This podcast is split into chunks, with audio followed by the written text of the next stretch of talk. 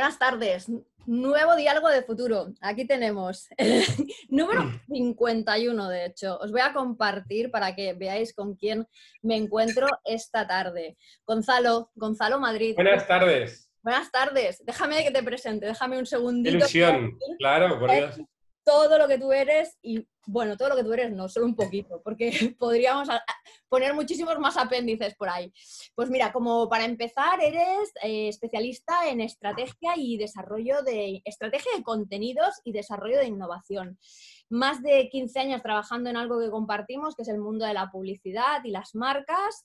En 2011 eh, montáis Wink, que es una agencia especializada en algo que también nos vas a explicar, pero bueno, que casi todo el mundo ya lo tenemos en, nuestro radar, que es el branded content. Eh, con trabajos reconocidos a nivel España y fuera, en principales en festivales. Quizás el más conocido, que yo creo que a todo el mundo nos va a sonar, es el Aprendemos Juntos, la campaña sobre educación del BVA, que es maravillosa, te tengo que felicitar, mm, más allá de lo que ya te han felicitado. Y bueno, otras tantas, ¿no? Pero además has ganado premios Ondas, festivales, en, eh, o sea, dentro de galardones en festivales como El Sol, en Cannes, y bueno, has sido jurado de los premios Eficacia, bueno, en fin. Eh, coautor conmigo en, en, un libro que recientemente, hace un año y algo, publicamos sobre planificación estratégica. ¿Y qué decir, eh, Gonzalo? Lo primero, un placer y muchas gracias que compartas este diálogo hoy conmigo para todo el mundo. ¿Qué tal? Nada, fantástico, fenomenal. Solo un matiz, que luego mi conciencia dice, lo sabías y te callaste. No he sido jurado de los premios de eficacia, no pasa, no, pasa nada, porque es una invitación aquí a quien oiga de que nos inviten a los dos a ser jurados. Ah. Y dicho eso, eh, muy bien, fenomenal. Aquí, muriéndome un poquito de calor en Madrid. Bueno, no te cuento, yo también. Yo estoy en Barcelona, con lo cual este diálogo es interciudad y lo mismo, ventana sol, ya estamos entrando, bueno, ya hemos entrado en la primavera, con lo cual esto se nota. Nada, Gonzalo, como ya sabes un poco cómo va, vamos a arrancar. Venga. Eh, la pregunta, digamos que un poco matriz para todos y que para mí es una de las especiales eh, porque al final es un poco el eje de todo este proyecto. Cuando tú tienes delante los 12 mandamientos, eh, como lector, ¿qué te, ¿qué te, respira ahí? ¿Qué te, ¿Qué te llama o qué no te llama la atención? Rompe el fuego. A mí me. No, a ver. Yo soy muy. No sé cuál es la palabra, porque el optimismo está denostado. O sea, el optimismo intelectualmente no está bien visto, ¿no? Es como que la intelectualidad y la inteligencia, si no te lleva al cinismo o te lleva al escepticismo o te lleva. Es, es como que no la has sabido aplicar. Entonces intento taparme porque la felicidad es sospechosa. Eh, y, pero no sé si no es optimismo, no sé cuál es la palabra, probablemente ilusión. Yo albergo bastante ilusión ante el futuro, pero lo albergaba antes de la pandemia, lo albergo en la pandemia y lo albergo post pandemia. Cuando yo leo estos objetivos, eh, ¿sabes eso de que dicen en terapia que el primer paso es asumir o aceptar que tienes un error? No, un error, que tienes un problema. Y que saber que tienes un problema, verbalizar que tienes un problema y pedir ayuda es el principio de un camino maravilloso que te lleva a un sitio mejor a mí me parece que el mero hecho de, de la conciencia del compromiso me parece un avance estratosférico. Yo tengo 43 años, me siento joven, soy joven, pero he vivido una realidad donde esto era ciencia ficción, donde esto era minorías. Y, saber que ahora es un consenso y que todos empezamos, luego haremos lo que podamos y hacemos lo que podemos y llegaremos probablemente mucho más tarde y a, un y a un sitio mucho menos ambicioso de lo que todos querríamos. Pero, pero a mí me da la sensación que, que, esto ha salido de las minorías para ser algo compartido, que nos ha puesto en marcha y no tengo ninguna duda cuando los leo, ahora me parecen muy ambiciosos y muy... Pero es que yo creo que la sociedad empieza a estar ahí y la gente empieza a estar ahí y, yo sé que es un poco infantil, pero no he dicho nada, pero cuando los leo veo esperanza, veo madurez, ¿no? ¿Vale? Mira, te voy a hacer una cosa para que no te, no te sientas ahí como el único dentro de esa película. El otro día, bueno, y además yo lo comparto 100%. O sea, todas las personas que trabajan con una mirada en el futuro son optimistas, en general, ¿vale? Porque tú no puedes trabajar sobre el futuro siendo... O sea, al final hay una frase que yo siempre digo que es, yo no conozco el futuro. El futuro ni siquiera está medio escrito pero si no me enamora ese futuro, ¿para qué voy para allá? O sea, ya no, ya no tiene ni sentido. Entonces hay, una, hay, un, hay un motor que te, o una ilusión que tú lo has definido muy bien, que te hace trabajar hacia que los futuros de alguna forma siempre tendrán que ser mejores que lo que, o sea, que lo que, incluso que el presente, por decirlo de alguna manera, no, no en este contexto que nos movemos ahora, sino en cualquier contexto. Uno sueña con que el futuro siempre le va a dar algo más y mejor. O sea que el optimismo, yo creo que... Mira, yo me acuerdo que leyendo un, no sé, un libro, y no, no, me tengo que acordar bien, ¿vale? Pero a ver si... yo, yo por circunstancias, vamos, básicamente porque tengo hijos, el tema de educación es un tema que me ocupa e intento, bueno, no sé, mucho menos comprometido lo que debería, pero bueno, leo de vez en cuando temas, tal. Y entonces, eh, hay una mujer que no recuerdo el nombre, que ha escrito un libro y se ha convertido en un referente y da una charla en TED que han visto, luego te doy la bibliografía. Y esta creo que viene de Harvard, o no sé, creo que lo hace en Harvard, porque lo que demuestra es que cuando analiza el desarrollo profesional de las personas, en base a un, y analiza cuál es la diferenciación o, o qué marca diferenciación de cara al éxito y establece un patrón de lo que es el éxito, que no necesariamente está circunscrito al éxito económico, el éxito en un sentido amplio de la palabra, de encontrar aquello, oye, que te satisface, que te llena, que te hace llegar lejos, ta, ta, ta, eh, pues intenta buscar como los valores diferenciales o las variables que diferencian a una persona de otra y que te hace llegar al éxito. Y descubre que la principal variable es el optimismo. Cuando va para atrás, claro, lo que se da cuenta es que, eh, y esto es el salto que a ver si me acuerdo, que lo que marca la diferencia no está en el talento, no es el talento el que marca la diferencia en nuestras carreras profesionales, sino la perseverancia, el compromiso, la capacidad que tengamos de repetir, repetir las 10.000 horas famosas que dice Malcolm Gladwell que uno necesita para, ¿no?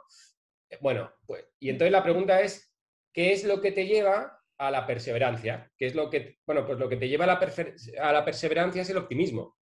¿Por qué? Porque solo lo vuelves a intentar porque crees que la próxima vez va a estar mejor. La única razón por la que al día siguiente, después de un fracaso, te levantas y lo vuelves a hacer, es porque en el fondo estás convencido que el día siguiente va a ser mejor que el anterior. Por tanto, el dinamizador de la motivación es el optimismo. Y se lo lleva, y esto ya es otra cosa que, a qué puedes hacer tú para que tus hijos sean optimistas, Y ella lo que explican es que al final la visión que tú tengas un poco de la vida la, parte esta más innata, ¿no? la parte más infantil, viene condicionada por la reacción que tengan ante el fracaso las personas de tu entorno que para ti son importantes. Por eso es tan importante, ante el fracaso de un niño, animarle o apoyarle o que entienda que, no, que eso es lo normal en la vida, que lo normal es que las cosas salgan mal.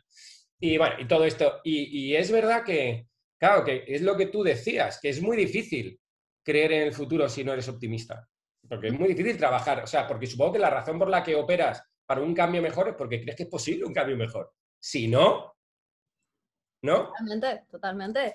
O sea, de hecho, eso ya está inscrito dentro del siguiente paso que vamos a, pasar, el otro transversal, que es el desarrollo sostenible. Al final, lo que te está diciendo es dejar un futuro Mm, si no igual mejor a las generaciones futuras, con lo cual eh, eh, tenemos que, o sea, está intrínseco, como tú dices, dentro del futuro el optimismo. Y me voy a quedar con dos cosas que me han encantado, ¿eh? porque luego ya sabes que yo voy sacando ahí los contactos. La una es, la sociedad empieza a ser ambiciosa. Me parece interesante. Eso daría para analizar. No da esta vez, va a dar en otras. me gusta. Y luego, evidentemente, lo que acabas de decir, el dinamizador de la motivación es el optimismo, porque ciertamente, o de otra forma, como lo has dicho, la principal variable del éxito es el optimismo. Creo que pues son ingredientes, ya, ya ingredientes importantes desde el presente que van construyendo esos futuros. Dime, dime. No, a mí, ¿sabes? Cuando digo la sociedad empieza a ser ambiciosa, hay una cosa que me gusta mucho y es, yo tengo un defecto, bueno, no sé si es un defecto de fábrica, y es que soy marketingiano o publicista o... Y, yo, por definición, creo que, eh, que, el mundo en el que yo creo lo define infinitamente más mi consumo que mi voto. Yo soy muy escéptico respecto a las administraciones. he estado muy cerca de la política, he trabajado, he colaborado, me he esforzado con partidos políticos. A lo largo de mi vida creo que he votado así diferentes, he tenido capacidad de creer en todos ellos, pero a día de hoy, oye, creo que no es una cuestión de la política. Creo que la política está montada en un modelo de incentivos que, hace que no piensen para el futuro. No, no pasa nada. ¿eh? La política, los políticos, y es el modelo que hemos creado, y es que no quiero ni entrar ahí, pero en el fondo los políticos no dejan de ser CEOs de una compañía que lo que responden es sus bonus están vinculados al corto plazo. Entonces, como todo lo importante no está vinculado al corto plazo, tampoco la política nos va a ayudar. Vale. Y a ver, fenomenal. Eso hace que yo siempre he sido bastante escéptico, pero sin embargo soy muy, soy muy creyente porque lo veo cada día que mi consumo define mi mundo. Eres tú con tu dinerito y dónde lo metes el que define el mundo que vas a crear. Y está más en tu mano de lo que uno cree. Yo empiezo a ver movimientos. Es verdad que ahora mismo estamos en un contexto muy complicado. Estamos en un contexto de crisis económica, de incertidumbre. Pero yo para hacer mis análisis o para tener una visión intento aislarme de este. Hay supongo que hay varias maneras de afrontarlo. Una es pensar que el coronavirus cambia todo para... Y otra es, yo pienso, y llámame inocente, pero esa es otra conversación que de alguna forma yo lo analizo como un paréntesis. Y creo que es un paréntesis, ¿no? Entonces yo creo que no vamos a estar en un sitio muy diferente del que empezamos.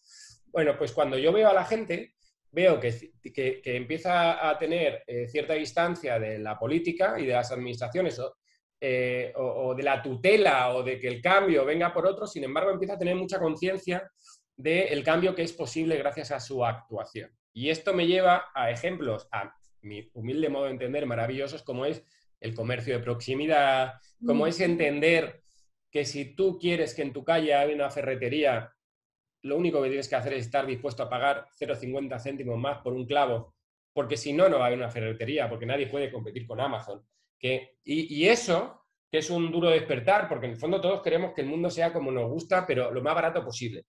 Pero asumimos que para que el mundo sea como nos gusta, probablemente tenemos que pagarlo o más caro o, con una aproximación diferente. Eso es verdad que todavía, y en este contexto eh, lo acentúa, igual está un poco reducido a ciertas élites, porque tiene, ¿no? Porque es como el consumo responsable no deja de ser más caro que el irresponsable. Entonces, todavía es un privilegio y un lujo que te tienes que poder permitir. Pero lo que sí veo es la vocación de todo el mundo de hacerlo. Y la circunstancia material no se lo permitirá ahora, pero en mi opinión eso puede que llegue a ser puntual. Entonces yo creo que veo una sociedad con bastante, y lo digo completamente en serio, que se empieza a reivindicar. Se empieza a pero ya no ante la política, sino ante los ante Silicon Valley, empieza a haber una sociedad que, que, cree que otro mundo es posible, pero no lo digo desde la utopía o el idealismo de no, yo creo que la gente se empieza a dar cuenta que hay cosas que no quiere perder y, las, las, em, y empieza a luchar por ellas. Y eso tiene mucho que ver con la sostenibilidad. Sí, Sí, sí, además está muy bien cómo os vais de alguna forma mm, entrelazando entre vosotros, porque todos los mensajes, muchos de los mensajes que, que, tú me acabas de decir, la verdad es que coinciden muchísimo con, anteriores participantes, ¿no? O sea, bueno, aparte de que hubo, pues mira, Ángeles nos, abrió nos habló del consumo de proximidad, Mai nos habló de realmente el modelo de Amazon, cuán lejos está del desarrollo sostenible. Eh, y luego lo del voto mm, a través del consumo lo hemos ido como poniendo mucho en valor porque realmente un poco lo que tú dices, o sea, la vocación está, ¿no? Y eso ya es un paso ciertamente eh, creo que el consumo responsable no debería ser más caro. O sea, eso es donde tenemos que apuntar, ¿no? Y donde yo creo que, eh, pasando un poco al otro transversal que me das pie absoluto, El desarrollo sostenible, entendido como todo este compendio de cosas y que todos tenemos algo que ver en ello, debería también ir apuntando, ¿no? De hecho, por aquí está, ¿no? El consumo responsable y reducción de desigualdades y un montón de cosas, ¿no? Em, y por eso, eh, otro elemento que has introducido que me parece súper interesante es el hecho de por qué ya en el 2015 eh, la ONU introduce a, las empresas privadas. De alguna forma, mm, no sé si anticipándose a tendencias, viendo venir la que se veía, o porque todo ha sido un cúmulo de casualidades, se dieron cuenta de que ellos solos, a nivel gobiernos, a nivel institucionales, no pueden, o sea, no alcanzan. Los retos son tan grandes y yo no sé, yo es una de las cosas que digo cuando hemos hablado con otros participantes del propósito, el propósito transformador, cómo eso nos lleva a tener que abordar todos estos objetivos de desarrollo sostenible, casi de una forma ya obligada porque hay una presión social. ¿En qué punto se les cargó de alguna forma a las empresas este, este reto o este rol, pues ha sido un cúmulo de cosas. La realidad es que está ahí, porque la sociedad lo está pidiendo. Entonces, bueno, digamos que ahí vamos, vamos como tú dices. No, y fíjate, Mm. Yo, como. Es que como publicista, yo vivo ahí, ¿no?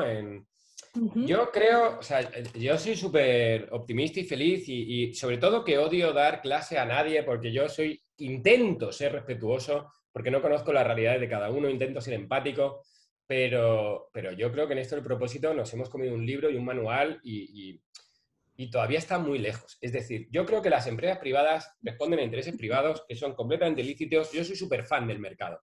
Creo que la sociedad puede cambiarlo, pero debe respetar y entender el mercado. Es decir, una empresa privada va a hacer lo que tenga que hacer para vender.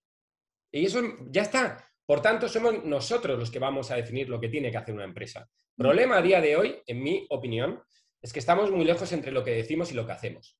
Tenemos un superpoder, pero para eso tenemos que abrazar el mercado, pero como vivimos medio eh, una especie de dicotomía mental en el cual en el fondo el mercado nos parece malo, pero lo exigimos, pero ¿qué es lo que pasa? Es como, por ejemplo, eh, es que Instagram está, eh, iba a decir una palabrota, pero está damnificando la mente de, de nuestros jóvenes. Y es un hecho. Y está afectando nuestra capacidad de concentración. Es un hecho. Eh, y además es que, ¿sabes qué pasa? Que Zuckerberg tiene un monopolio, porque como tienes Facebook e Instagram en abierto y tienes WhatsApp encerrado, es un monopolio. Es un hecho. Y hay que regularle. Y entonces yo digo, no, lo que tienes que hacer es dejar de usarlo. Es decir, no entendemos nuestro poder. Como Telecinco es telebasura. Por tanto, creo que debe haber una ley que regule la, la tele... No, no tiene que... O sea, em, esto es, suena muy liberal. Pero es que es mucho más fácil si abrazamos el liberalismo. Lo que tienes que hacer es no usar Instagram y no ver Telecinco. Y entonces, ¿sabes qué pasa? Que modificarás tú los contenidos que ponga Telecinco. Tú tienes esa capacidad. Nosotros tenemos la capacidad de que las empresas se comprometan con un mundo mejor. ¿Qué pasa? Que en el fondo las empresas van a ser lo que nosotros necesitemos. Y ahora, a día de hoy, todavía seguimos diciendo, expresando cosas que no van acompañadas de nuestra acción. ¿Sabes ese momento en el que dices que te gustan los documentales de la 2, pero ver la isla de las tentaciones? Las empresas no somos gilipollas. Yo ya sé que tú me dices tu preocupación por el medio ambiente, pero en el fondo, tu acción no está vinculada a tu preocupación con el medio ambiente. Eh, no mayoritariamente. El día que lo esté, el día que nosotros asumamos nuestro superpoder, nos comprometamos con nuestras capacidades y lo hagamos, las empresas irán detrás. Porque una empresa lo único que quiere es vender, se va a adaptar a cualquier cosa. Lo que pasa es que es verdad que yo ahora que estoy, ¿no? no siempre estoy en el lado de las marcas, ¿no? Pero que estamos en este tema del propósito, yo tengo que decirle la verdad a una marca. Y yo, cuando una marca me llama, le tengo que decir, mira, ¿sabes qué pasa? Que no es verdad que les preocupe la sostenibilidad. No es cierto. Es cierto en, una, en, un porcentaje de gente.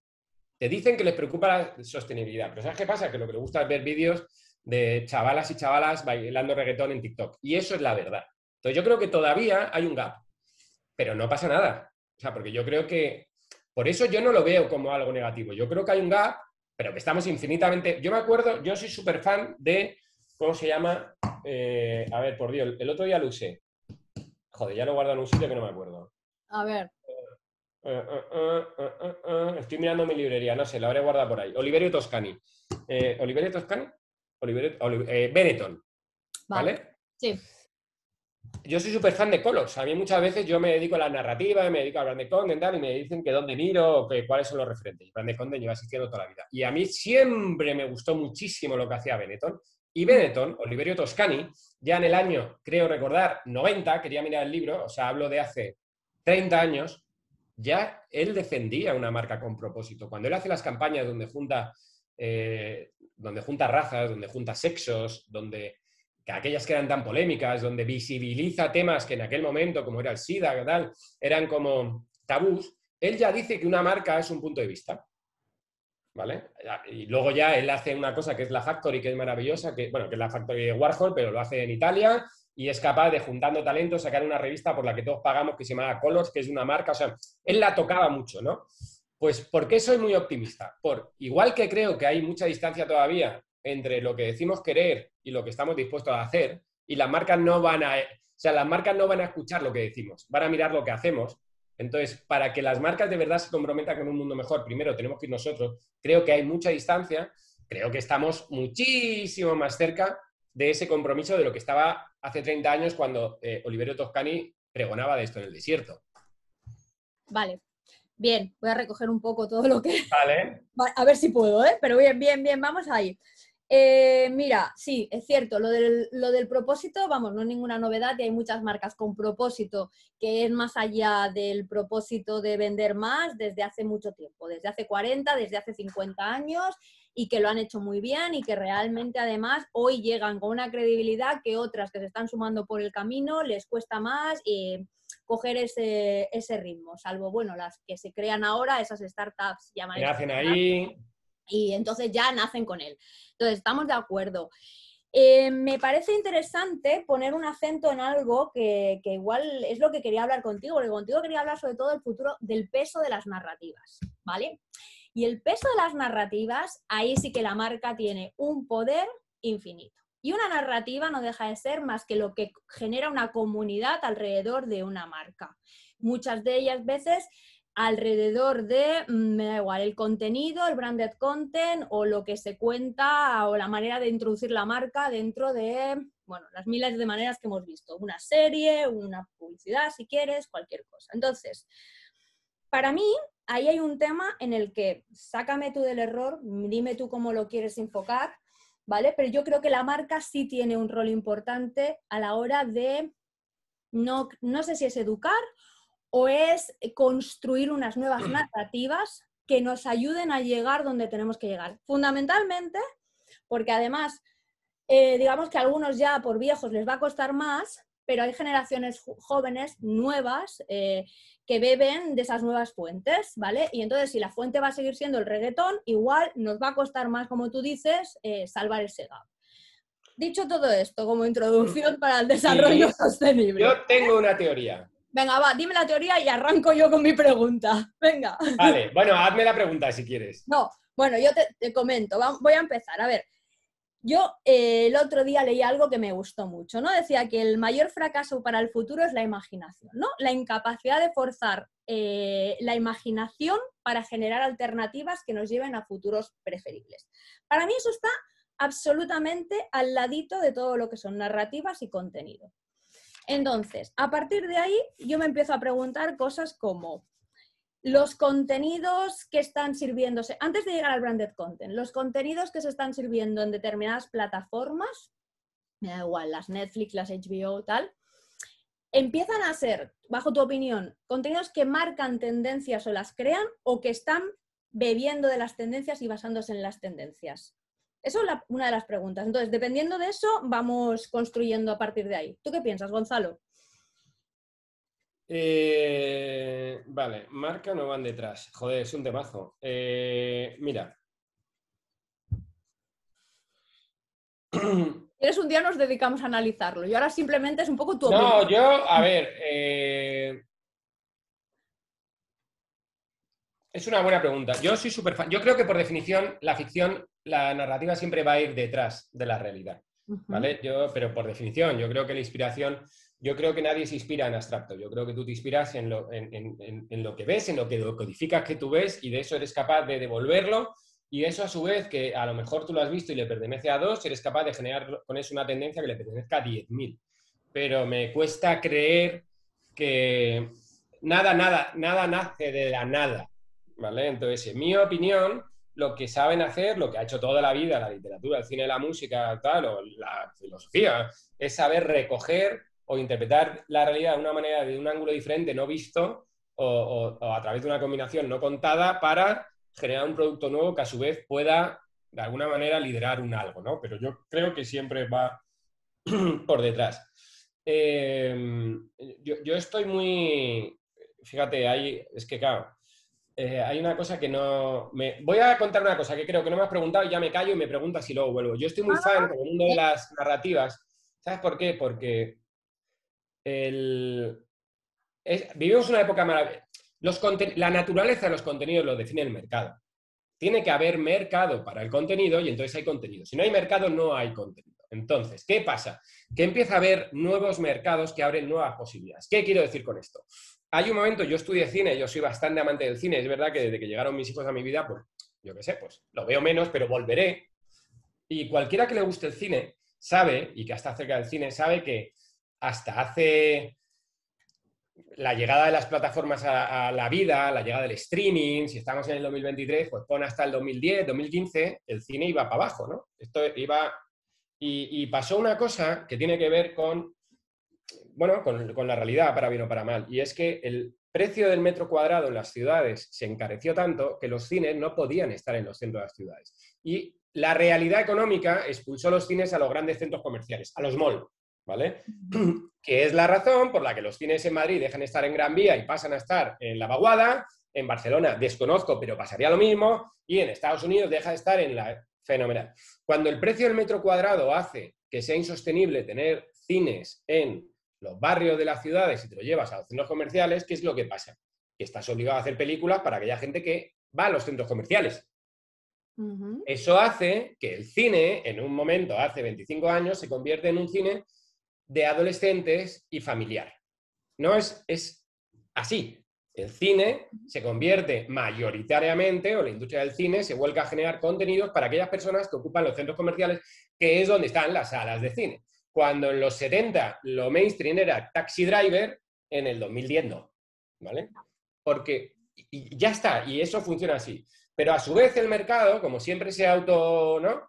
Eh, pues de repente llega el streaming y llegan las plataformas. Y las plataformas han creado un nuevo mercado y es la capacidad a nivel global de un determinado tipo de personas de pagar por aquello que estaba empezando a desaparecer, que es una aproximación al cine diferente desde un ángulo.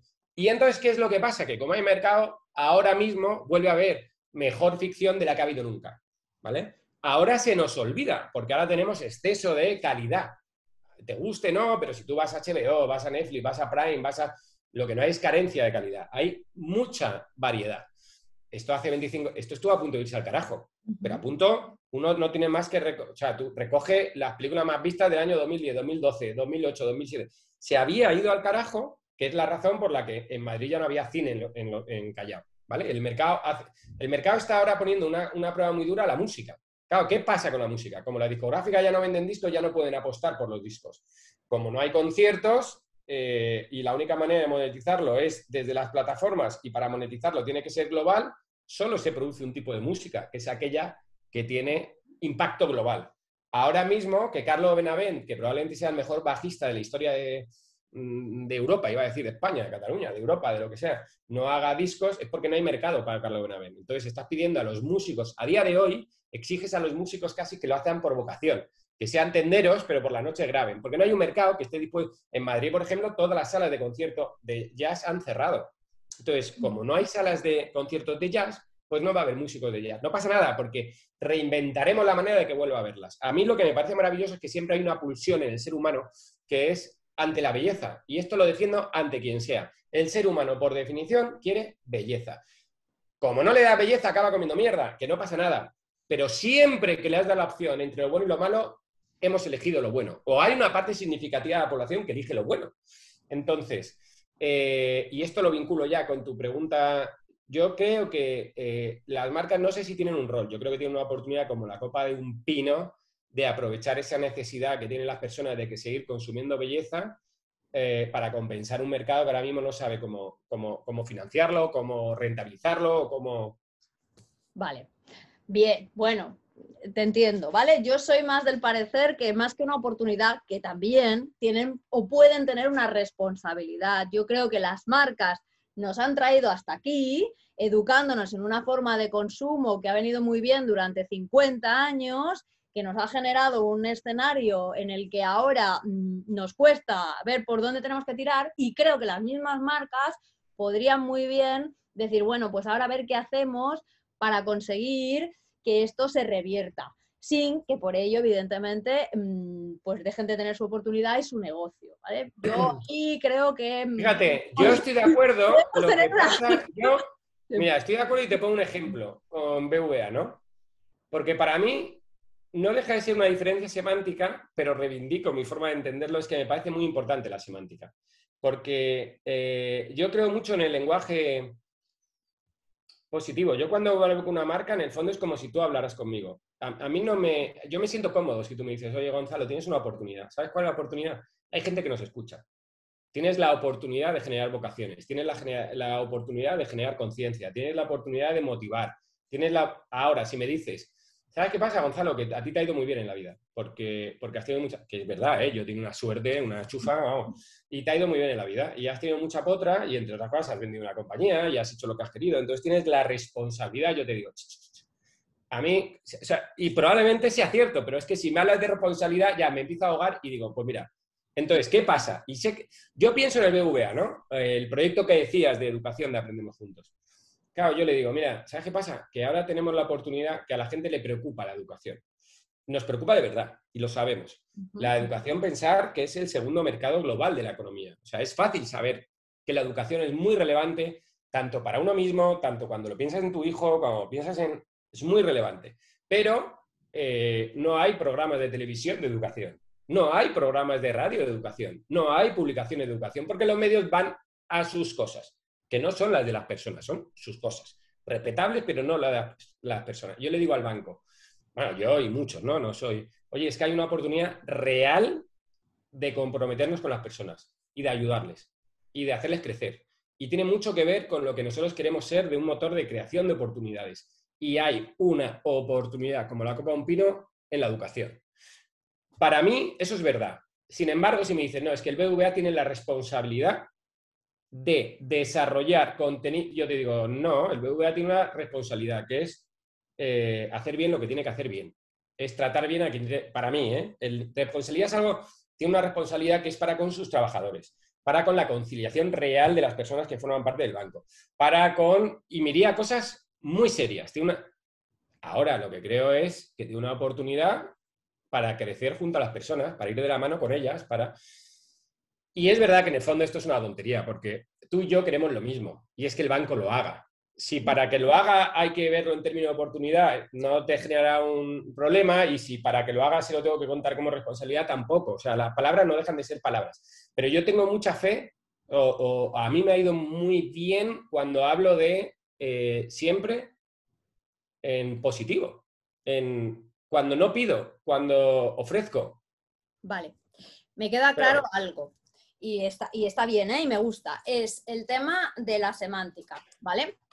Yo creo que aquí la clave, bueno, yo creo no, o sea, yo soy otra amante de la semántica, amante de las palabras, las palabras además me gusta verlas como conceptos abstractos que van evolucionando en el tiempo y que depende del interlocutor hay que usar unas u otras. Y eso es magia, o sea, me refiero en el sentido de que si tú sabes con qué interlocutor estás hablando y utilizas la palabra correcta, vas a llegar de una forma más eh, exitosa y fácil que no, a lo mejor intentando transmitir lo mismo, pero con otras palabras. Con lo cual, digamos que dependiendo del interlocutor, entiendo que la palabra es oportunidad y, lo entiendo, ¿vale? Oportunidad. Y estoy muy de acuerdo ¿eh? que la palabra oportunidad es muy buena. Yo soy la primera que digo que no hay que ver los retos esos inalcanzables de los objetivos de desarrollo sostenible como retos inalcanzables, sino como oportunidades abiertas a desarrollar. Y entonces ya la cosa también cambia. Pero sí, quizás para mí hay un punto en el que mm, me gusta y considero que es un buen ingrediente a tener en cuenta en este momento, que es empezar a sumar, y esto a lo mejor iría para otros interlocutores ¿eh? de la misma empresa, corresponsabilidad, que a lo mejor no es responsabilidad única, sino corresponsabilidad con lo que vamos a ir trabajando de cara al futuro. Entonces, seguro habrá que los de la oportunidad y habrá los de la... No, pero fíjate, y dos cosas, y, este, y sí, estoy de acuerdo, pero dos cosas. Eh, la primera, cuando yo hablo de oportunidad, fíjate, ya no es para vender, es para vendérmelo. A mí, yo me acuerdo que una vez hubo vi a alguien en una conferencia. Yo tengo un problema, es que recuerdo conceptos, pero y me da mucha rabia, recuerdo las personas, es que no me acuerdo. No te preocupes. Pero, pero decía una cosa que me, llegó, me, llegó, me llegó, que decía, la clave no es qué estás contando, es qué te estás contando.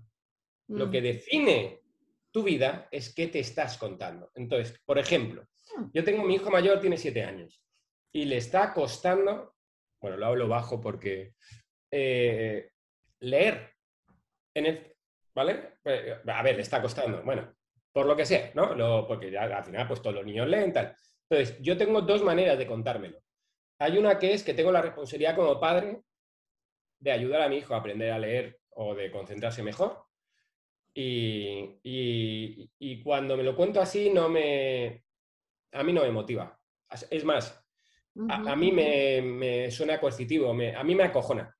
¿Sabes? Como que hay un problema y yo tengo, me da miedo, me, me da un poquito de ansiedad. Sin embargo, a mí me gusta mucho leer y yo, ¿sabes qué me cuento? Digo, joder, tengo la oportunidad de regalar a mi hijo el mayor regalo que, que, se puede hacer en la vida, que es, o uno de los mayores regalos que puedes hacer en la vida, que es disfrutar de leer.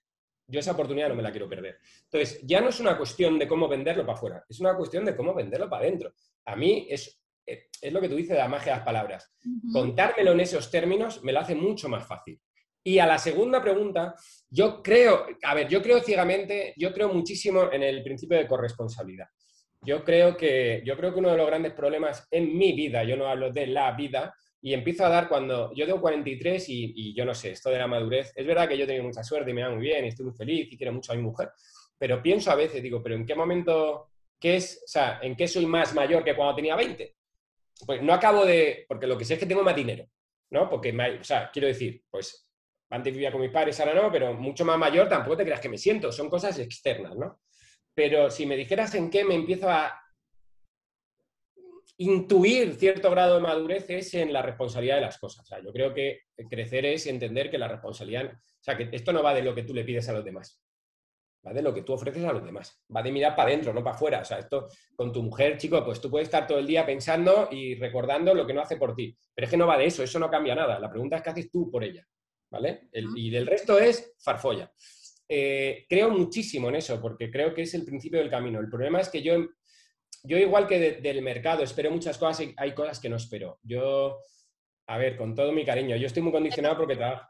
¿Qué, no, ¿Eh? esperas, Gonzalo? Compromiso. ¿Sabes por qué? porque no es que no espere compromiso, es que el mercado tiene un modelo, el modelo económico de incentivos a corto plazo hace que haya que ser un titán para creerte de... Yo conozco titanes, por ejemplo, no es por citar, pero Sofía Rodríguez aún Sofía Rodríguez Agún, persona de, bueno, la responsable global de la marca BVA eh, en el mundo, es una creyente total de la responsabilidad. Ella entiende su responsabilidad individual como gestora de una marca, es eh, trasladar la responsabilidad de una marca para con la sociedad.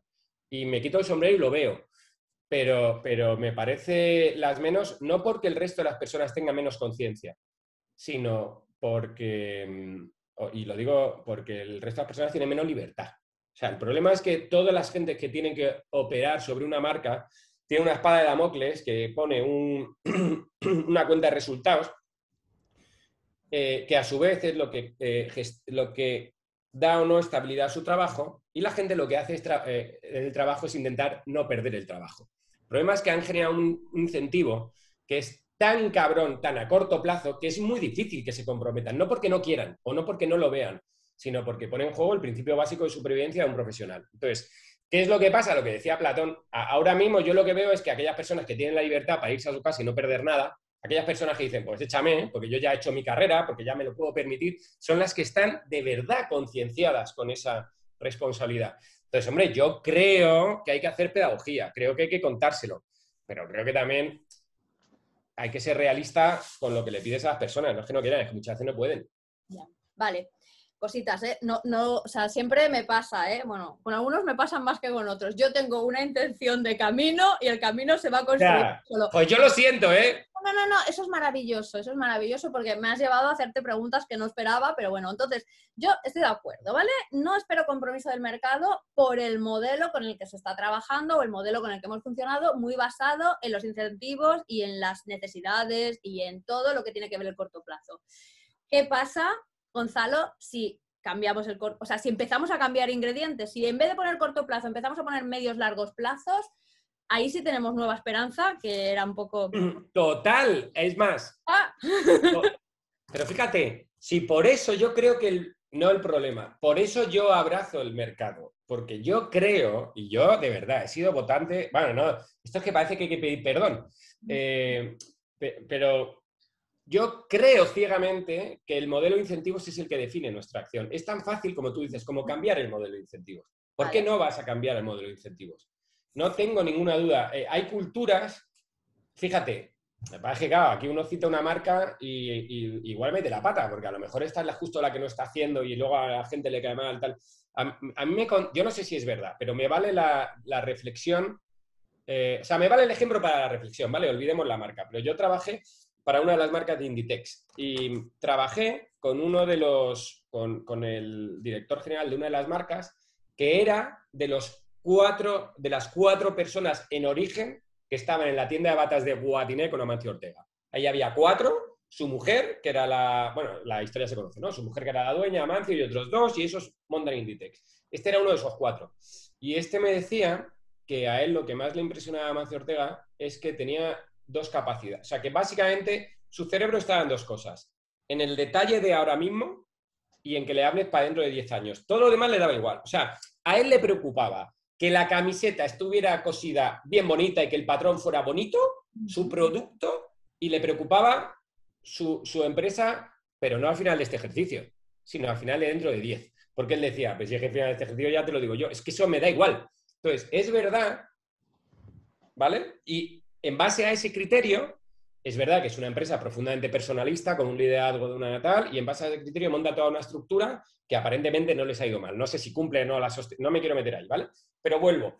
Eh, a mí me han hablado otras culturas, pero yo desconozco. A mí me, yo tengo un maestro mío que es Segarra y Segarra me jura, pero desconozco que en la cultura japonesa el modelo de incentivo es a largo plazo. O sea, que, que tú en un consejo y que, o sea, no sé si a largo o desde luego no es a corto, pero que tiene una concepción, no sé si es familiar del entorno empresarial, por el cual para ellos una empresa es más que un objetivo económico es, una parte de la sociedad. Por tanto, les preocupa mucho cómo vas a seguir formando parte de la sociedad. Yo no mm. tengo ninguna duda que si tú vas a un consejo, y, o sea, a una junta de accionistas, y dices, mire, yo tengo un plan, y mi plan es que voy a perder dinero. Por ejemplo, en publicidad, ponerme a lo concreto. Yo iría hoy a la junta de accionistas y diría, mire, ¿sabe qué pasa? Que hemos perdido un 15, un 25% respecto a una pandemia. Y en el 21 vamos a perder un 20%. ¿Y saben cuál es mi plan? Yo les propongo. Pero esto quiere decir que en vez de 100 he ganado 75. Yo les propongo que apostemos los próximos tres años por ganar 10, porque es el momento de contratar talento. Al final la publicidad, como toda la pero la publicidad solo basa de talento. Da, igual el problema, es personas. Yo diría, es el momento de contratar. ¿Saben por qué? Porque todos los grupos están despidiendo, todos están congelando salarios, todos están deprimiendo. Ahora mismo, el que salga con dinero se junta con los mejores profesionales del mercado. Y yo iría a una junta de accionistas, a todos los tal, y les diría, déjenme, déjenme perder dinero dos años, que les garantizo que se lo gano dentro de cinco. Yo estoy seguro que si hay alguien que va con ese discurso accionista, pues, tendré, pues seguro que hay gente dispuesta a financiar eso. Y si cambias eso, si cambias el modelo de incentivos, cambias el mundo. Entonces, estoy completamente de acuerdo. y, lo que pasa es que creo que depende mucho de... O sea, creo mucho en los liderazgos personales. Creo mucho en las empresas, por eso creo mucho en las empresas familiares. Hay que abrazar el liberalismo a través de las decisiones personales y al final las, las, empresas están formadas por personas. Claro. Y yo te digo que el tema del largo plazo, volvemos a lo mismo, ¿eh? No, yo también considero que hay grandes gaps entre lo que son las primeras vibraciones, que son tendencias, o sea, son vibraciones, cosas que vibran más altas y que tú identificas, y luego cómo se va haciendo más mainstream y se va haciendo más generalista, pero el largo plazo es algo que se está introduciendo y se está introduciendo sobre todo por algunas vías que son las que, si digamos que las empresas al final tienen dos, vías de entrada de, negocio o de dinero o lo que sea, ¿no? Una es evidentemente nosotros, la sociedad, el consumidor, las personas y otra pues la financiación y todo lo que tiene que ver con el impulso económico y los fondos y tal. Y ese, bueno, supongo que conoces el caso de BlackRock, pero si no te hablo de los fondos europeos, ese está basado ahora mismo ya, están equiparando los riesgos financieros con los riesgos climáticos y todo eso obliga, obliga a invertir en largo plazo para siempre. Y otra cosa que también pasa es que esta pandemia, este momento, nos ha dado cuenta de que nos deja, o sea, si no vivimos eh, con una, no sé, una mirada a lo amancio, que me parece chapó, nos quedamos fuera de juego en vez de preguntarnos, eh, pues eh, me gusta mucho el concepto este porque es verdad que yo funciono desde tendencias funcionar siempre con hipótesis. Y si pasa esto, ¿qué va a pasar? Y si no, no estás tanto, no sé, recuerdo últimamente en un tema que me preguntaron sobre el teletrabajo, si se va a quedar o no se va a quedar, digo, mira, la pregunta no es esa, la pregunta es, ¿y si se queda, qué pasa? ¿Vale? Que ahí es donde empiezas a trabajar otra serie de discursos, cosas, ¿no? Pues eh, leyendo un artículo también me pareció muy interesante porque decían, tenemos que empezar a trabajar más con los y sí que no los que, ¿y ahora qué? ¿Sabes? Que es como nos hemos quedado un poco en este escenario que nos ha pasado. Entonces, sí que yo confío que se van a ir introduciendo nuevos modelos de incentivos, paradigmas económicos, muy de acuerdo con Segarra, que también, o sea, ¿sabes que Segarra hizo el cierre del libro de los 12 mandamientos? Ah, no. Ah, pues ya te ya, sí, eso que no llega al final, pero ya. Ya, así que yo, me falta tiempo, pero me, yo me voy a poner al día de todo. Que vamos, a, vamos a llegar. Es un tío enorme. Vale, yo mira, de esta, de esta ya casi eh, cerrando, pero primera parte me quedo con el abrazar el liberalismo a través de las decisiones personales, me quedo con que la semántica va directamente ligada con la motivación y me quedo mucho con esto de que hay que cambiar el modelo de incentivos. Estos son unos cuantos titulares que creo que son ya buenos ingredientes. Para ir acabando dos cositas solo. Vale. No me podría estar aquí contigo horas. Eh, branded content. ¿Cómo ves tú el futuro del branded content? Me da igual a nivel de formatos, de contenidos. Y también si crees que consideras que podrían ir eh, sumando ingredientes hacia esos futuros preferibles, este branded content. Gonzalo. Yo creo, eh, y una de dos preguntas, yo creo que sí deberían...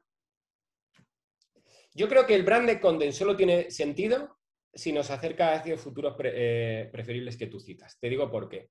El problema, el brand de content no deja de ser una herramienta de una marca para capturar la atención de las personas. y nace como complemento a que la publicidad cada vez captura menos la atención, por tanto hay un nuevo lenguaje no publicitario que sí tiene esa capacidad de captar la atención. Lo que pasa es que lo cierto es que esa atención cada vez es más cara, porque antes, eh, yo me acuerdo cuando empezamos hace 10 años con un programa de radio para Vodafone, y lo digo en serio, en este país estábamos solos, solos es solos, competíamos contra unos youtubers en su casa que tenían una webcam pero es que en 10 años ha llegado HBO, Netflix, Amazon, Sky, Disney, ha llegado TikTok y ha llegado Instagram. Y dices, hombre, ¿qué tiene que ver HBO con...? Digo, no, es que la atención de la persona, de esa chica de 16 años a la que yo quiero llegar, es la misma, eh, porque lo que hace los 50.000 millones de HBO que acaban en Juego de Tronos, luchan por la misma atención que lucho yo. Por tanto, para las marcas, eh, así como el brand content es un lenguaje alternativo que es eficaz, cada vez es más difícil porque competimos contra más gente. Y ahí es difícil por una cuestión de escala. Es muy difícil. O sea, si ya Netflix tiene complicado competir, porque ya ha llegado Apple y ha dicho que tú que pones 2.000 millones, pues yo pongo 10.000 y el hardware, el 70% del hardware del mundo es mío. Ha llegado Disney y dice, tú pones 10.000, pues yo pongo 40.000 y las cuatro franquicias que capturan la atención de la gente a nivel mundial, el 90% de la atención, que son Marvel, Pixar, Star Wars y, y estamos esperando a Amazon. Entonces, si cada vez es más difícil y por escala tú no puedes competir, porque PVA o Vodafone o la mía, vamos, me da igual, la que sea, por mucho dinero que tenga, tú no puedes competir en esas ligas. Lo que tienes que aprovechar, en mi humilde opinión, son los huecos, los espacios vacíos. Entonces, ¿tú qué sabes? Tú sabes que Netflix nunca va a hacer una plataforma de educación. No lo va a hacer, ni HBO. Ellos van a hacer la última de Juego de Tronos. Ellos van a estar, todos se van a pegar por el mismo tipo de producto. Eh, pero el ser humano es maravilloso y quiere ese tipo de producto y quiere otros tipos de producto. Yo estoy absolutamente convencido que la sostenibilidad tiene una serie que no se ha hecho todavía. Y el primero que haga una serie que no se ha hecho capturará la atención de las personas, porque es una demanda. Es una demanda, pero no hay oferta. Luego, ya, nos ponemos con ello. Claro, y ahí, entonces, ¿qué pasa? Que al final, una marca, yo creo, o al menos lo que nosotros hacemos o lo que yo creo, no es cuestión, tú puedes producir algo muy, muy relevante con muchísimo menos dinero. Yo veía ayer, eh, yo soy muy fan de una trilogía que se llama Antes del amanecer, antes de atardecer y antes del anochecer, que es la historia de una pareja entre momentos diferentes. Y veía ayer, por decimos, no, veía otra vez la última. Eh, porque además soy muy fan porque tiene mi misma edad, entonces hemos ido creciendo a la vez, ¿no? Y claro, esa peli son cuatro secuencias con dos actores. Si no es una cuestión, tú puedes producir relevancia con poco dinero. Eh, lo difícil es ser relevante. Entonces, ¿qué pasa? Que yo creo que las marcas van a estar obligadas a encontrar los huecos de relevancia que nadie quiere coger por sí mismos, pero sin embargo, que hay mercado para ellos. La sostenibilidad, pero te digo este, te digo la educación, que es donde nosotros construimos, te digo otros 25.000. Eh, y creo que a tus dos preguntas, creo que no solo el brand de content tiene mucho futuro, sino que va a estar ligado a la capacidad de construir en esos futuros preferibles que la gente demanda, pero las grandes plataformas no cubren. Vale, me gusta, me gusta mucho. Tengo que decir que, a ver, que yo que soy una poco una exploradora en todos los sentidos, buceadora de, lo que haga falta, de una ciudad, de una plataforma, de lo que me echen, ¿sabes? Eh, sí que es verdad que hay, te sorprende a veces, bueno, claro, es que al final Netflix es un mundo que empiezas a bucear ahí y dices, bueno, o sea, ¿cómo ha llegado esto aquí, no? Y encuentras, bueno, digo Netflix como HBO, pero bueno, un genérico, ¿vale? Encuentras cosas bastante interesantes que por eso iba la primera pregunta y era un poco, pues yo que sé, tú que también trabajas en, en identificar todo este tipo de contenido, encuentras cosas que te salta la duda de si las han, se han inspirado en la realidad o realmente detrás hay tiparracos o tiparracas o gente un poco como yo, ¿no? Que dicen, ostras, capaz de visualizar hacia dónde van según qué tendencias. Porque yo he visto cosas que dices, ostras, yo, yo aplaudo a ese guionista, porque está, vamos, súper bien construido, ¿vale? Ya, si quieres, luego ya te comentaré algunas, ¿vale? Pero bueno, me pongo, me, refiero, por ejemplo, a una de hace tiempo en HBO, High Mountains, que era un dealer en Nueva York. Eso es, de verdad, algo que... Pasa que, ¿qué pasa? Que como tú dices, no son productos, son como, o sea, antes has hecho la comparativa entre el centro comercial y las plataformas. Dentro de las plataformas es verdad que se vuelve a recuperar aquel cine indie aquella cosa más independiente que tienes que ser muy delicatessen para ir a topar con ello, ¿vale? Pero que vas sorprendiéndote cómo vas encontrando según qué cosas. Y creo que es verdad que esos huecos cada vez van a ser más, más demandados. Se está viendo en otros entornos, como los influencers, cuando ya lo grande ya no interesa, sino que empiezas a buscar otras cosas que realmente pues, te encajan más. Y yo creo que ahí, están esos futuros preferibles, ¿vale? Una cosa más. Em, ¿Cómo influyen las nuevas tecnologías en el branded content? Cositas que ya intuyes tú por ahí en ese futuro. Em, ¿Sabes qué pasa? Que no lo sé porque para mí la tecnología es un poco una filfa. Es decir, em, es que para mí todo va de lo mismo y todo va de ideas y de contar historias. Y el resto es ruido. Cuando yo empecé a estudiar cine, eh, yo fui de la. Yo tuve la transición. Yo empecé a estudiar cine en 35 en película física y acá, estuve cuatro años y acabé y ya todo era. O sea, ya tenías que ser Spielberg para que alguien te dejara rodar en 35. Ya todo era digital. Cuando llega el digital al cine, todo el mundo se vuelve muy loco y, parece que es que el formato condiciona la narrativa. Y entonces empezamos a experimentar y empezamos a hacer y el digital. ¿Y sabes qué pasa? Que al final da igual, si es que eh, Hitchcock haría buenas películas hoy, porque una película es una historia. Vale. Y punto. Entonces, ¿qué me pasa a mí? Joder, yo el otro día veía el vídeo más visto de Aprendemos Juntos. Y digo Aprendemos Juntos porque lo has citado, ¿eh? pero eh, no, es un padre como yo, al que nadie conoce, haciéndole una pregunta a una psicóloga que podría ser tú, a la que nadie conoce, una pregunta tan sencilla como, ¿debo o no debo ayudar a mi hijo a hacer los deberes en casa? Que es una pregunta que todos los padres se han hecho todos los días de su vida. 16 millones de visualizaciones, 2 millones de veces compartidas y digo, si es que al final va de eso, va de verdad. A mí, para mí la tecnología, ¿qué significa? A ver, la, tecnología lo que te da es escala y potencia. O sea, la tecnología, joder, es como el teletrabajo. Es que en el momento que uno entiende, porque el problema era mental nuestro, no era tecnología. O sea, tú podías trabajar con un guionista argentino maravilloso. El problema es que tú creías que no porque creías que era necesario el espacio físico. Ahora ya, por suerte, hemos entendido que hay muchas maneras de trabajar y de colaborar y lo físico no, es una variable más, que es maravillosa, pero no es necesaria. Entonces, en el momento que uno se abre a nuevas formas de trabajo y se flexibiliza, lo que, lo que crece es tu capacidad de establecer relaciones. Por tanto, te da escala para hacer cosas mucho mejores. Eh, pero ahí veo la tecnología, vamos. Eh, también me queda claro, te lo resumo como lo notorio es la narrativa es el ingrediente de verdad, el resto es lo que le da forma.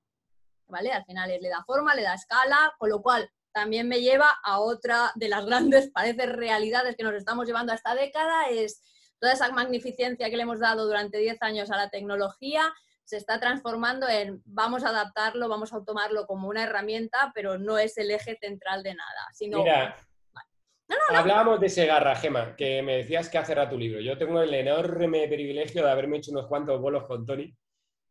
Y, Tony lo cuenta, para que lo cuenta de mucho mejor, pero lo cuenta siempre. Y es que cuando su abuela, su abuela, vio nacer la electricidad. O sea, vivía en una casa sin electricidad y llegó la electricidad. Y Tony le preguntaba a la abuela, abuela, ¿y qué hiciste? Y entonces la abuela dice, hacer así. ¿Se pasó? Ya. ¿Vale? Esto es lo mismo. Esto ha sido tan heavy que mm. hemos creído que nos ha, no sé, nos hemos vuelto locos la tecnología. Eh, es, pero neto, neto, no va de eso va de que ahora, gracias a que tienes luz, puedes leer por las noches. Va de otra cosa, no va de... Estamos con los juguetitos, estamos a, las tonterías, a la última aplicación, a la última tal. Yo creo que el mundo no va de eso, en mi opinión. ¿eh? Yo, creo, yo me he leído un libro maravilloso que recomiendo a todo el mundo que yo llegué muy tarde y es un super bestseller y me da una pereza horrorosa porque filóloga, que es el de Irene Vallejo. Eh, maravilloso maravilloso, el del Junco, no me sé cómo se llama, maravilloso. Y es de la Grecia clásica y Roma, tal, y, cuenta lo mismo. Ya ellos tenían las tecnologías que le volvían loco y el, pero da igual, si es que no, el mundo va de otra cosa. Entonces yo creo, yo creo que había una utopía que era el futuro perfecto por la digitalización. Yo creo que eso claramente hace aguas, ya nos hemos dado cuenta que la digitalización no nos va a traer la utopía del futuro perfecto y que y no es malo. Y ha bajado la marea hemos visto que estamos desnudos y hemos vuelto a empezar, pues fenomenal. Estábamos, eh, estábamos en ese futuro perfecto, ahora estábamos en el pretérito imperfecto, quién sabe, ¿no? pero, pero, es otro, vale, vale, me, gusta, me gusta. No, es cierto, ¿eh? yo también estoy muy de acuerdo de que se montó mucha utopía y mucho, mira, esto es una anécdota y con esto vamos a acabar, no sé si lo he contado en estos diálogos, hay gente que lo sabe, los Doce Mandamientos tenía una precuela que no se llegó nunca a escribir, estaba pensada para, y también era una de estas cosas de yo y una amiga un día nos sentamos y estábamos las dos en Boston hablando de, yo qué sé, de cualquier cosa de estas, como podemos estar tú y yo, y no nos habíamos fumado nada, no nos, estábamos sanísimas, estábamos... ¡Eh! Solamente, solamente nos venía a la cabeza algo que nos había dicho su hermano hacía mucho tiempo, que también trabaja en publicidad y decía, en esta década, si te quieres hacer rico, has de montar una iglesia, porque todo se basaba en certezas, ¿no? Era como que la gente vivía del de predicar, ¿no? Y, sobre todo alrededor de esas certezas, alrededor de la tecnología, de los datos, y decía, digo, ¿y qué iglesia vamos a montar nosotros? ¿sabes? Y yo decía, digo, pues mira, yo creo que lo que va a pasar la década que viene es que se va a desmontar todas esas iglesias. Digo, yo escribiría un libro que se titulara Las 10 certezas que se nos cayeron en el 2000, o sea, en las 10, o sea, las 10 certezas que nos dieron en una década que se nos van a caer en las siguientes. Ahí nos quedamos con nuestra historia. No acabó de salir por circunstancias varias, nos vino este momento y tal, y al final yo acabé sacando, pero el título, el título viene de ahí, de aquellos 10 pasaron a estos 12. Con lo cual es cierto que al final ese futuro perfecto, bueno, era bastante utópico, distópico en muchos casos. es que sabes una cosa, y yo, que si no, que lo siento, que yo te robo el tiempo.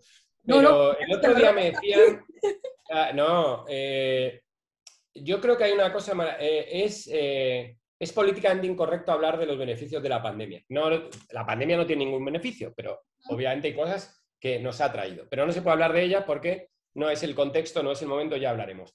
Pero eh, yo empiezo a darme cuenta de una cosa maravillosa, maravillosa que ha traído la pandemia, que es la siguiente y lo explico. Y es que es muy difícil a día de hoy que cuando te dicen que algo va a pasar dentro de dos años ya te afecte lo más mínimo. Porque la gente interioriza el, bueno, de aquí a dos años. Eh, mira, ahora Vodafone, eh, nosotros, Vodafone es cliente mío y tiene mucho peso en mi, y ahora está en un momento de incertidumbre porque no se sabe si se fusiona, si se vende, no se vende, se compra, no se compra. Tal. Yo he vivido varios de estos ya. Y, y de repente. Y esto, cuando esto pasa, lo que genera es mucha incertidumbre. Genera mucha incertidumbre en los trabajadores de Vodafone, porque ante una posible fusión despido, no sé qué, y genera mucha incertidumbre en las agencias de Vodafone, porque no sabes si vas a mantener la cuenta, no vas a mantener... Son todo incertidumbres, ¿no? Miedos, miedos, miedos. Cuando vivías esto hace cinco años, bloqueaba durante dos años a todo el que estaba ahí. Durante dos años, que es o un año y medio, todos los trabajadores se quedaban clavados porque el miedo es paralizante, todas las agencias nos quedábamos clavados porque el miedo paraliza y era horroroso. Bueno, pues ha llegado esto, pero claro, ¿qué pasa? Que ya nos hemos metido en... lo, que ya, lo que era impensable ha pasado. Lo que todos creíamos que no podía pasar, ha pasado. Entonces, ahora, de repente, la misma situación, a nadie le paraliza, a nadie le da miedo, lo vives con toda la normalidad del mundo. ¿Sabes por qué?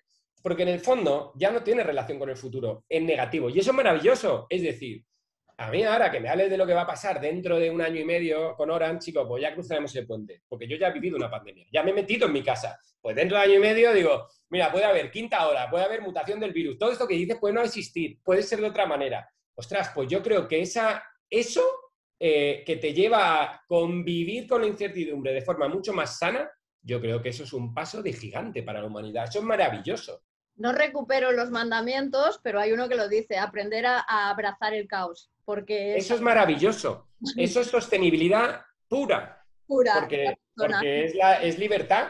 Total. Acabo con una pregunta, la última ya. Eh, Gonzalo, ¿qué marca, con qué marca de las que ya trabajas o de las que no, o sea, de todo el universo universal, ¿te gustaría trabajar para contribuir desde tu trabajo a diseñar estos futuros mejorados o preferibles? Yo estoy... Da igual. No, yo estoy súper, súper, súper eh, honrado, orgulloso y no es falsa. Yo por, yo no, yo las yo trabajo para BVA y Vodafone y para mí son, yo estoy muy comprometido con ellas porque creo que ellas se han comprometido mucho conmigo, que es muy feo decirlo, y se comprometen mucho con la gente y yo lo único que pido es que me dejen seguir haciéndolo. Y sabes qué, Marca, a mí me gustaría volver a recuperar, lo que no puedo, estoy incapacitado. A mí me gustaría volver a recuperar eh, algo de fe en unas marcas que son, eh, que no les damos cuenta, pero en el fondo, que son las marcas políticas. O sea, en el fondo. ¿Vale? Me encantaría, yo me he acercado tal, pero en el fondo ellos te dicen eso de, pero esta foto entra en esta legislatura, porque ¿sabes qué pasa? Que en cuatro años yo hay dos años que elegirlo, uno que me paso de pre-campaña y no campaña. Esto que me estás contando, ¿cuándo me da la foto? Porque si no me vale, para el tercer año no me vale. A mí, en el fondo, yo albergo mi CEO, mi esperanza en que alguna vez una de esas grandes marcas que se llaman Partido Popular, Partido Socialista, que me da igual, la que cada uno, la que Podemos, el otro, el de la moto, pues trabajar para una de esas y hacer algo guay, que se podría si quisieran. Y tanto. Muy bueno el cierre, Gonzalo. Yo ya estoy contigo, por ahora. por ahora. Te dejo, pues no sé, si tú me quieres preguntar algo, este es tu momento y si no, oye, solo darte las, las gracias. No, yo primero darte las gracias. Segundo, eh, yo, como esto es el principio de una larga amistad y la gente no lo sabe, pero tú y yo sí, nos vamos a ver la semana que viene, ya me dejo mis preguntas para nuestro café. Y, no, a mí me parece admirable lo que haces. Darte las gracias eh, porque es un honor que pienses en mí y darte las gracias sobre todo por lo que haces, porque es muy necesario. Yo creo que, yo creo que el mundo necesita mucha gente que tenga la mirada un poquito más larga y que nos falta. Yo creo que todo el mundo reivindica, de hecho, cuando hablas con toda la gente inteligente y le dices, pero tú qué querrías en la vida, todos te dicen, pausa para poder mirar. Entonces digo, joder, pues los tres que tenemos, los tres que conocemos que miran, a esos hay que ponerles un altar, hay que cuidarlos, hay que mimarlos. Y tú eres uno de ellas, o sea que, que nada. Pues te agradezco mucho, la verdad, Gonzalo. Pues yo ya no voy a hacer nada más. Gracias. Y sí, tenemos ese, esa, Correcto. ese encuentro, ¿vale? Y, ¿Vale? genial. Perfecto. Un super abrazo y mil gracias por todo lo que has A ti, por Dios. Y un placer. Beso. Chao.